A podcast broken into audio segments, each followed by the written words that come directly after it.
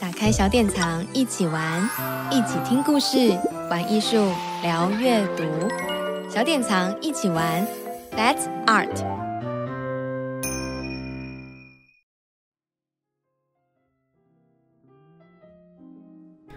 Hello，各位听众朋友，大家好，欢迎收听小典藏一起玩，让我们一起聊聊天。呃，这里是小典藏的声音平台。小典藏除了出版绘本呢，在 Podcast 有一起听故事的单元。我们另外也有亲子主题的内容网站。呃，里面的一起聊聊天呢，会邀请小典藏网站的专栏作家现身说法，跟大家 Podcast 空中相见。我是今天的主持人鸡蛋糕，我是小典藏网站的小编。那我们今天邀请的专栏作家呢，是老派博粉的缪斯长嘉玲。那先请嘉玲跟大家打声招呼吧。Hello，大家好，我是嘉玲。老派博粉呢，是博物馆跟观众之间的桥梁，专注在博物馆的呃观众经验创造，是以新的观念跟方法呃思考。参观经验的各种可能，然后推动造访博物馆呢，成为所有人日常休闲活动的首选项目。那我们上一集啊，邀请到老派博粉的呃缪斯长嘉玲，是以异想思维的方式带听众朋友去新北市的宗教博物馆来导赏的呃沉浸式演出的生死昼夜特展。嗯，那我们这次呢，就是特别邀请嘉玲来带我们去台南走一趟，去台南的奇美博物馆欣赏时代的脸孔。呃，从莎士比亚到红发爱德，这些作品可都是从英国国家肖像画廊的展展品移过来展出的哦。嗯，那我们在之前呃，大概十一月底的时候呢，嘉玲有在呃有受小典藏的邀请，我们来有发表了一篇来看肖像画的专题文章。那在文章里面呢，嘉玲有建议，就是家长可以带小朋友看这个展之前，先给孩子们一个跟偶像相遇吧的期待心情，嗯，然后来挑选。一到两个，就是譬如说大人跟小孩都认识而且心有所感的对象，来作为跟这个展览相遇的一个入口点。那是否能先从这个部分先跟大家开始聊聊呢？哦，好啊，谢谢玉佳。呃，那个时候就是当我们就是当我收到小典藏的邀请的时候，想到说，那我们要怎么样带孩子去看这个非常非常精彩的这个呃肖像画的展览哈？而且刚刚玉佳提到，他们都是从英国来，而且更重要的是，他们是第一次离开英国，然后到世界去巡回这样子。那我们知道，其实有很多知名的英国人都跟我们相当的熟悉，比如说是牛顿啊，哈，或者是嗯有。一些文学家呀等等，所以那时候在思考，哎，我们怎么样呃，在去参观这个展览以前，先帮孩子做一些预备心，呃，激发他们这个去看展的动力的时候，嗯，就觉得可以用跟偶像相遇吧这样子的切入点哦。那呃，包括像是红发艾德这样子，可能国中生都认识哦，因为他是世界当红的呃一。音乐人这样，那呃，以这样子的预备心去出发去参观的话，可能可以在参观前就让孩子们在心情上有一种呃兴奋感，然后参观中的时候呢，也会直指你的偶像，就是马上就让这个做展览跟你的生活和孩子的生活做连接，所以呃，那个时候呃的想法是这样子。那其实他也受到了一个我的自己在。嗯，教学经验上面的嗯一个触发啊，因为很有意思，就是我们的团队最近在新竹带了很多场馆的体验活动，那都是针对学校的团体，所以就会有老师来预约啊。那有一天呢，有一个老师带着国中九年级的同学参观完、体验完我们带的活动之后，就跟我们说：“哇，我觉得你们这种探索方式好棒哦！我们上个礼拜才去集美博物馆呢，怎么没有遇到你们呢？”这样，然后当然我也是很开心啦，受宠若惊。然后就说：“哇，你们去看时代的脸孔那。”个展吗？很棒哎！那我就说，那那孩子们是怎么样参观？他就是跟我说，我帮他们每个人都借了一台导览机啊。可是他说，嗯，他们也就是蜻蜓点水，听听听完就忘了这样。那我那个时候就听到的时候，我也觉得。相当的可惜，就是呃，可能对孩子们来说，虽然你给他很多资源，你给他一个这么棒的展览，你花了钱帮他租了一套这么好的语音导览，嗯，但是因为他没有意识到这些作品跟他的关系是什么的话，他就很容易就走马看花，就就看完，然后在脑海当中就没有太深刻的印象。所以我觉得，如果我们呃。作为大成人的陪伴者，不管是老师、呃家长哈，就是我们先帮孩子注意一下，哎，什么样的连接是我们可以帮助他创造的，然后从那个连接点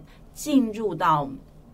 嗯，这个展场的话，可能会对这个参观更有帮助。这样，那当然，我们并不是说呃都不要去使用这些资源，不是说不要去借语音导览，或者是不要去听志工老师的导览哈。那还有以及，其实这个展场有非常好设计一个非常好的展览架构，它有一些主题。呃，并不是说都不要去了解这些主题，而是我觉得在开始的时候。你先抓到一个比较吸引孩子跟该孩子生活有连接的点，开始吸引导他去看一两件作品之后，让他先看出兴味来，嗯，然后再去运用这些博物馆很棒的资源，嗯，很有可能这整个参观经验就会非常不一样。嗯，然后孩子们离开这个展览的时候，他带走的这个呃呃脑海中的记忆，或者是他在心中埋下的种子，也会很不一样。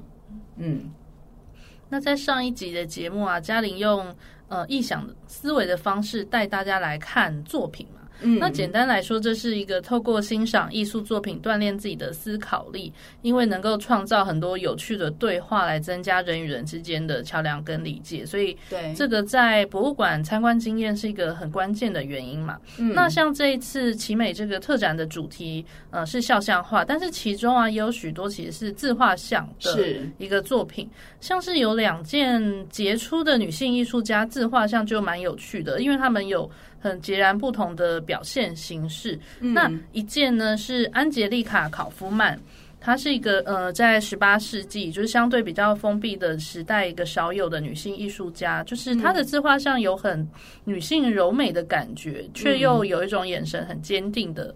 的一个感受。那还有另外一位艺术家，相对来说，呃，是一个对比啦，感觉嗯，嗯，叫格拉克，他感觉是比较刻意模糊。呃，女性象征的一个方式去表现自己的内在。那不知道嘉玲是怎么来看这两件作品的呢？嗯，好啊，就是也谢谢玉佳给我们一个机会哈，在 Podcast 来再聊聊不同的两件作品。这样，那坦白说，这两位艺术家呢，我在去看这个展览之前呢都不认识，所以其实是透过他们的自画像注意到这两位女性这样。然后我也觉得呢，呃，因为他们两个自己的。呃，性别还有对身份的认同，然后他们用自画像的表现方式，其实非常适合作为呃父母亲跟孩子们讨论所谓的性别议题或者是身份认同这样子的问题。嗯嗯不管你的小孩是男生或是女生，不就是生理男或生理女啊，嗯、心理男或心理女啊，嗯、或者是第三性啊，我觉得其实都蛮适合做讨论的。嗯、甚至这两位女性说不定可以成为他们的新的偶像啊，嗯、也有可能哦。那我想我们就从这个考夫曼这一幅作品啊，可以来谈谈看。那我想呃，大家如果有机会就是看到现场的话，就会发现说它是一个嗯。我们在西洋艺术史上蛮容易看到的一种肖像画作品。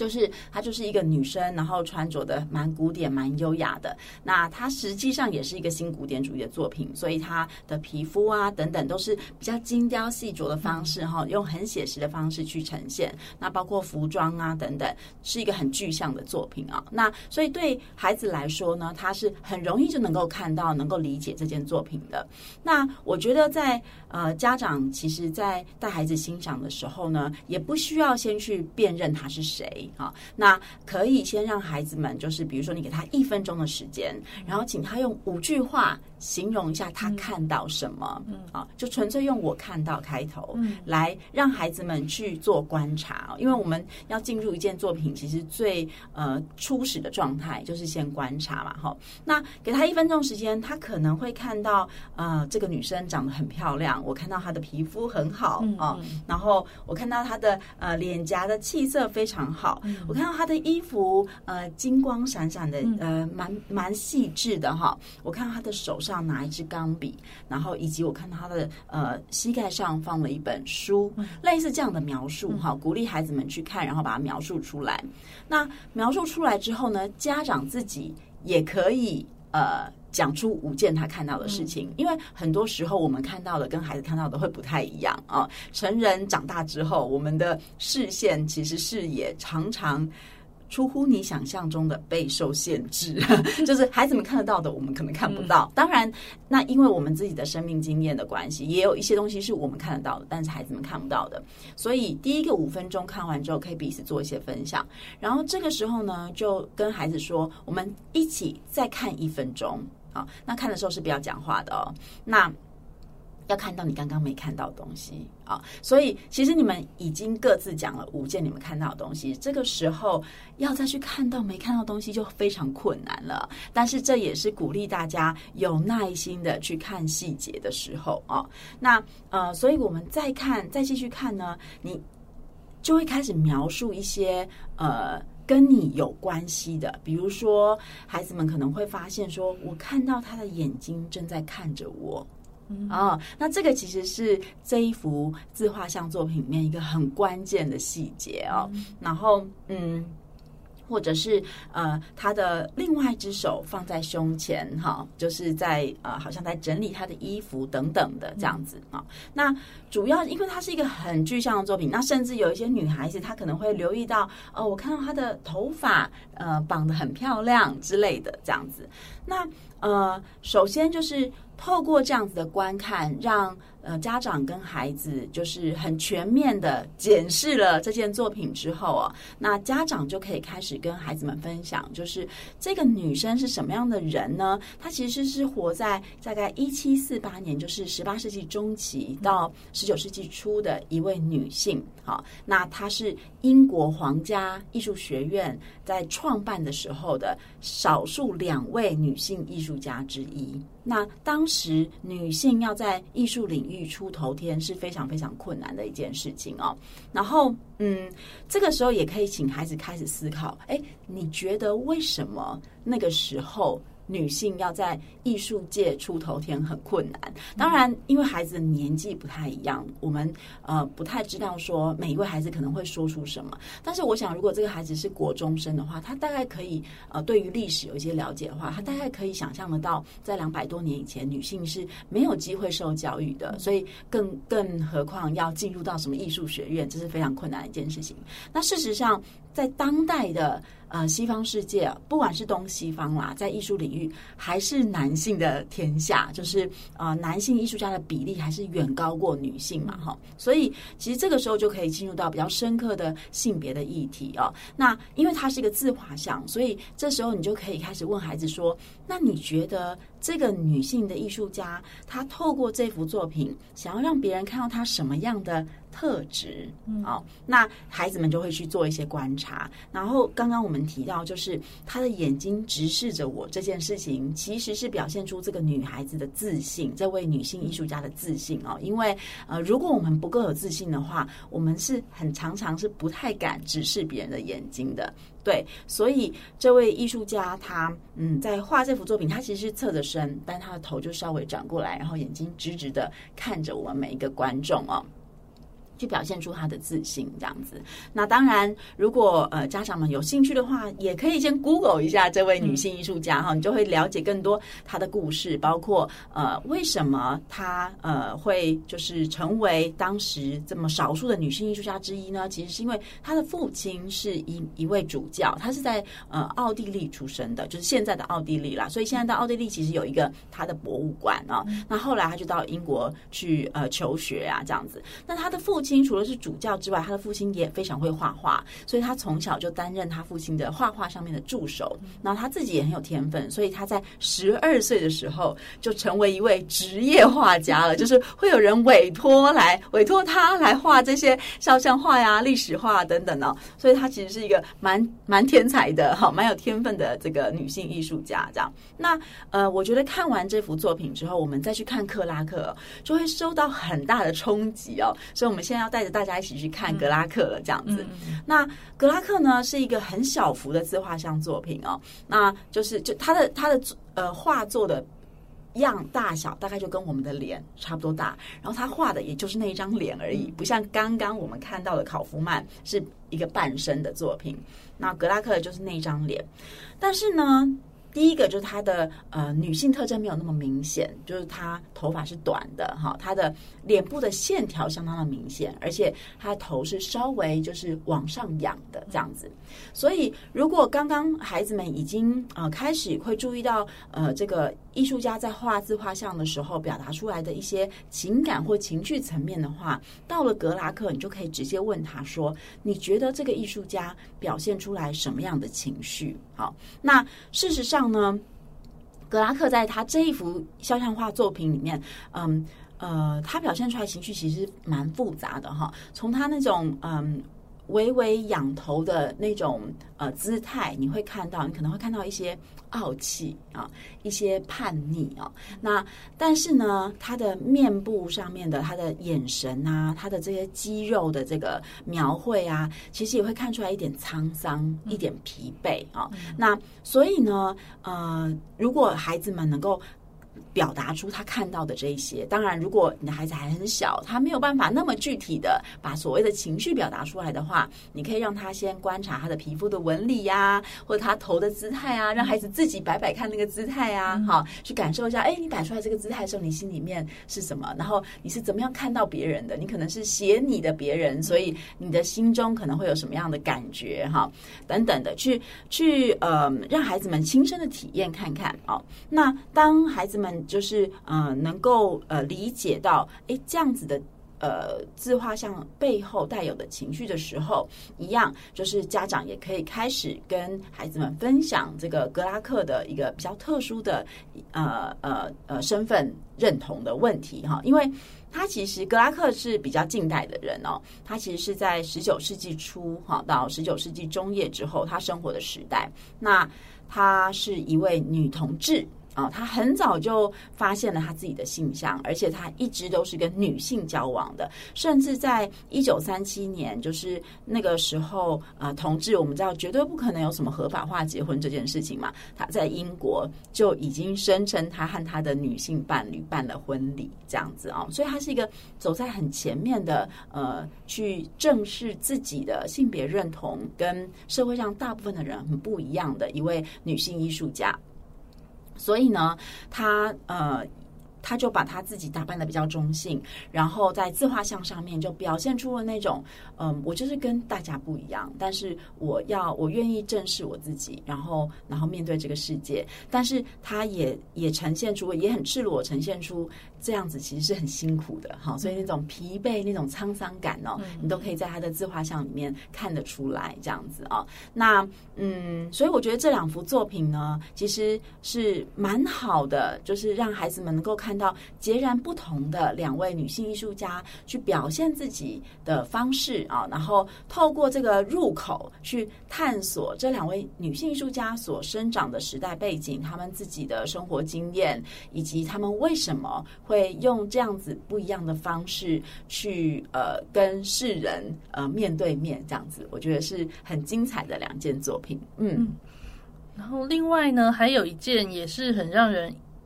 会印象深刻的特别的肖像画，它是一张地图啊，对，这是艺术家葛瑞森佩里把自己画成一张地图，完全就是颠覆一般人对肖像画的认知。而且啊，地图里面也藏了很多小秘密，要让观众来解答。就是肖像画不是只有五官哦，这真的非常的让人家看的会很惊喜。那现在就也邀请嘉玲来带我们看一下这件作品吧。好啊，那我也想先跟大家就是介绍一下这件作品哦。它其实也是一幅自画像哦。我们刚刚提到，就是呃，肖像画里面有别人帮你画的，跟你自己画自己嘛，哈。那自画像一直是我个人在呃西洋艺术的作品里面非常喜欢的一个题材哦。因为嗯，尤其是像是那种呃弗兰明时代，像荷兰啊，我们很可能有一些人知道的，像是梵谷啊，或者是林布兰呐，哦，他们。非常会呃，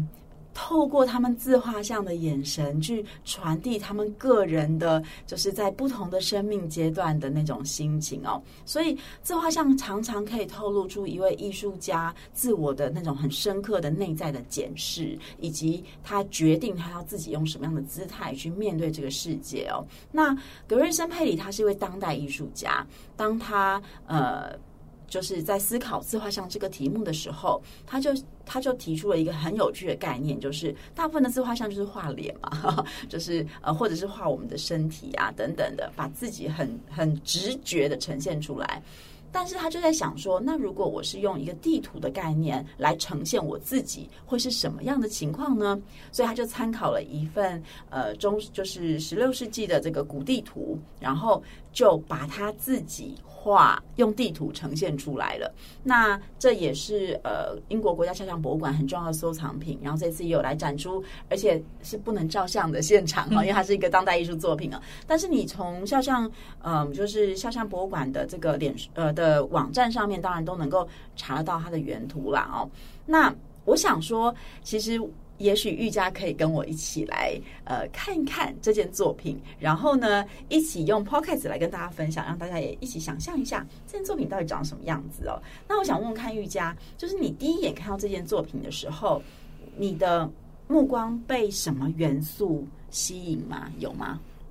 呃。它是个地图，可是它有很粗的线条，把地方框，把一个区域框起来。嗯嗯嗯嗯，对。其实那个地图本身是密密麻麻的，对不对？嗯、是对是相当的琐碎繁琐的，所以你一眼望去的时候，其实很难抓到重点。可是艺术家就用了一个很粗的黑色线条框起来。嗯、那玉佳要不要呃观察一下，或是推测一下，依据你对地图的了了解，嗯、你觉得这个很粗的线条在这个地图里面有扮演什么？可能扮演什么位置吗？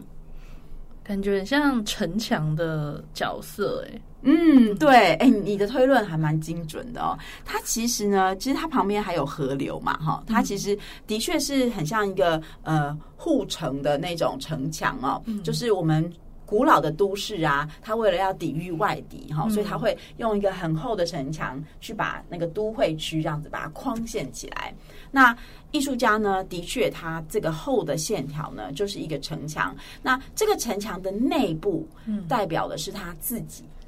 个人，好。然后城墙的外部呢，某种程度上代表的是外在的环境。嗯，那艺术家也是透过这个，嗯，他他在这一幅地图肖像画上面，他不只有画城墙的内部而已，他同时画了内部跟外部，去彰显出我们每一个人都不是独立，呃。生活在这个世界上的我们跟外部之间的互动关系是绵密圆长而且切不断的，但是呢，我们每一个人其实都有一个很明显的界限，那个城墙也是一个界限，就是我们很知道我们自己的内跟外之间是有相相相当大的差异，这样子。对，那你还有看到什么其他地方是呃，比如说有什么样的形状，它是不断的重复出现的吗？你有没有发现？圆形吗？哎，对，你看到了几个圆形呢？嗯，正中间有一个，嗯，然后旁边就是城墙粗线条之外也有好几个圆形。嗯嗯嗯，对对对。那其实正中间那个圆形啊，是我们经常在呃欧洲的古城或者是台湾的这个台北这种老城会看到的，这样就是市中心的那种广场，哈，圆形广场。那呃，在它的外围的这些圆形，其实某种程度上。也是这些外围乡镇的一种中心的概念，这样子。那艺术家有提到哦，他呃，在这个。正中心的这个圆形呢，因为它是广场嘛，嗯、所以某种程度上它是空的，大部分的时候，对不对？它是开放的，它是弹性的，它是有发生各种可能性的。那他其实也在谈说，我他觉得我们每一个人的内心啊，呃，某种程度上它会随着时间不断的改变，好，所以我们的内心其实是很有弹性的，没有我们想象中的这么固着，或是这么的僵化啊。那所以他用一个空的圆形的广场来。隐喻他自己的，呃，象征他自己的内心哦。那其实这幅作品，我觉得没有那么容易欣赏的原因，是因为。它的视觉元素实在是太丰富了，所以我们当我们站在它前面的时候，会一下子你会不知道要从哪里看起，然后也很容易变成走马看花，就有人就会说哦，很酷，这概念很酷，然后就走了。事实上，我在现场的时候，大约就是这个情况，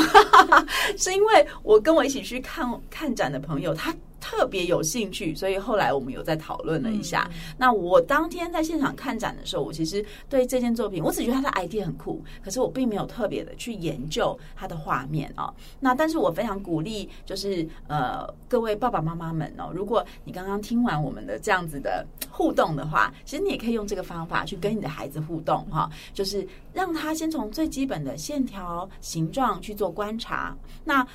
如果呢，你的孩子已经念国中了，或者他的英文程度很好，当然你们也可以去辨识它里面的字啊，包括它的它有一条河流叫做 imagination 啊，就是想象之河哦。然后里面有一些 building 呢，叫做有一些建筑物可能叫做 education 啊，好或者什么的。那所以就是艺术家其实是在运用这些地图上面的这些标示去标志他的人生哈，在呃我的不同的我的在我的人生当中，可能哪些很重要的东西影响着我，哪些很重要的人影响着。我，他都把它标示在这个地图上面啊。那呃，我觉得集美博物馆也非常的用心哦。他们在这件作品的后面也设计了一个互动区。然后呢，呃，也鼓励大家好去用一个地图来画你自己的呃肖像画、自画像哦。但是其实坦白说，我觉得这是一个非常困难的任务，就是大概不太可能是在现场五分钟之内可以画出来的。可是我觉得它是一个很好的题目，我相信所有的美术老师看到这个呃题目，一定都很跃跃欲试，想要回去美术课堂上面那个创作课，让同学们来尝试看看哦。但是我觉得这个都会。都可以让我们每一个人重新去思考所谓的自画像这件事情。呃，不论是呃我们怎么样去创作自己的自画像，以及它有哪些可能性，以及我们怎么样可以透过创作自画像来更深入的了解我们自己，然后更深刻的。去在别人的面前展露，或者是揭露我们自己的内在，然后去帮助别人了解我们，然后去创造更有趣、更和谐的关系，这样子。嗯，对。那时候我看展的时候，也是因为中间那个。互动区，嗯，他特别把这个抓了一个主题出来，让大家互动，是，所以我才想，才又在留意了这一件作品，嗯、觉得哦，那他应该是蛮重要的，嗯，一个代表作品，嗯、所以也是在有回去再看了一下，是哈，嗯嗯嗯，而且这次，嗯、呃，他们的特展其实有分了好几个不同的主题，然后他们的展间也都做了很清楚的一个区分，对对，对，那这部分。想再请嘉玲简单的分享一下这一次特展还有哪一些呃主题可以这一次呃就是你推荐可以去一定要去看的一些观展建议吧。嗯嗯，好啊好啊。那我们有提到，其实就是集美博物馆非常用心嘛，因为虽然说这些。来自英国的肖像画作品都是名作，但是现实上来说，里面还是有很多人跟我们是相当陌生的。好，就是我们可以挑出几个偶像来去认识他没有错，但是大部分的人我们还是很陌生的。所以呃，博物馆就设定了六呃五大主诶六大主题，对不起，六大主题哈，就包括了第一个就是自画像区哈，因为肖像画里面非常重要的就是呃自画像这个类项哈，所以你一开始进去就会是自画像区。然后呢，它是有动线的啦。当然，你就是会照这个主题去参观。第二个就是名气与声望，就是呃，是一些很有名的人哈，他透过这个肖像画，然后当然是别人帮他画的，然后留下来，呃，留给我们后世去继续的纪念他们。那同时呢，我们也可以去观察哈。呃，到底就是这些有名的人，别人在帮他们画肖像画的时候，是怎么样去形塑他们的形象的？比如说，其实他有展出一个丘吉尔，就是英国首相丘吉尔的呃肖像画哦。但是那个肖像画，当然他展现出来，丘吉尔是一个比较正向的，跟我们传统当中认识的那个很精明干练哦，这个一具有世界影响力的丘吉尔是非常像的。但是我其实听过一个小故事，就是我在看那个呃。呃，那个 Netflix 的剧的时候，呃，丘吉尔他在退退下首相之前呢，呃，英国的议会曾经一起出钱，就是请一位艺术家去帮他画一幅肖像画，然后那个艺术家跟在他身边，呃，就是观察他了很长一段时间哦，然后跟他对话哦，就他最后呢画出来肖像画，非常真实的呈现出丘吉尔的。年纪已经大了，就是他的用他的身体的姿态去呈现出他那种 比较年迈的这个身体哈，然后以及他这个很疲惫的这个脸庞哦，因为丘吉尔毕竟在政政治上面当首相当了这么多年，事实上是很辛苦的哦。但是丘吉尔无法接受他自己变成那个样子，嗯，他没有办法相信原来现在外面人看到他真实的他是长这个样子的，所以他后来把那幅画烧了，所以我们就没有机会看到他了。我们看到他留下来都是那个呃英气勃勃的样貌哈。那这就是呃肖像画啊，在特别是谈名气与声望的时候是很有意思的一些一些状态哦。然后第三个呢是呃身份与认同啊，就是他其实谈的是说嗯。就是呃，我们怎么样透过这个肖像画呢，去去呃呈现，比如说艺术家本身、绘画者、创作者，怎么样透过一个肖像画去记录这个人的身份，然后其实他也也在体现出创作者本人对于这个人的认同感，对不对？好，所以其实呃，然后以及这个肖像画会留下来嘛，人会走。对不对？我们后世的人，我们不会认识那个人本人，但是我们会透过肖像画来理解他，来纪念他。那这个时候也是。在这个画面上面，怎么样去用他的服饰啊，用他的装扮啊，去展现出这个人的身份，展现出世人对他的认同性啊、哦。这个是身份与认同。然后还有一个主题呢，就是爱与失落。所以他的嗯里面的人物啊，就是这些作品里面的人物啊，通常就是会跟一些呃，就会跟爱情故事有所连接啊，等等的哦。那就是一个很温暖哈、哦，有一些粉红泡泡的主题这样子。那再来就是权力跟力量哈、哦，就在肖像画里面，我们能够常常看到，尤其是当代的作品，我们会更了解当代的人，他他为什么会被肖像用肖像画方式存留下来？其实往往就是因为他在现实社会当中有特别的影响力，然后怎么样去呃用用画作去表现这样。那第六个就是开创与革新，那它其实主要讲的是呃肖像画的作品可以有什么样的可能性？那我们刚刚提到的那个地图的自画像哈，它其实我想它又是一又是六哈，就是它又。是自画像的类像，但是它又展现出了呃肖像画作品一个新的风貌，这样子对，所以我觉得呃，当你呃能够呃带着孩子能够进去，先从一两幅作品开始，跟作品开始有连接，而且知道怎么看画之后，你可以有哪些观察的重点，比如说他们的姿态呀、他们的妆法呀、哈，他们的手上拿的一些。呃，配件啊，你你你你掌握到这些重点之后，哎，你们再去看每一幅每一个主题里面的每一幅作品，就变得很有意思了，嗯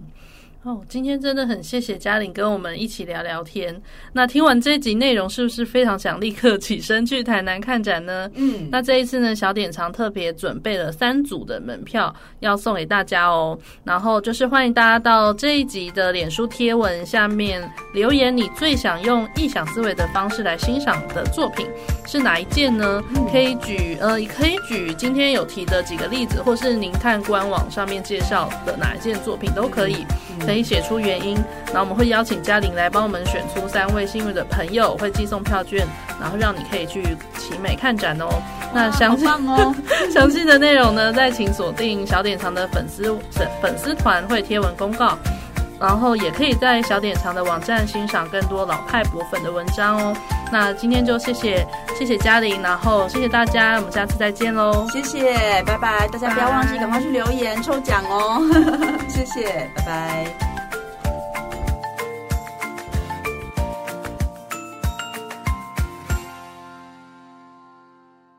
打开小典藏，一起玩，一起听故事，玩艺术，聊阅读。小典藏，一起玩，That's Art。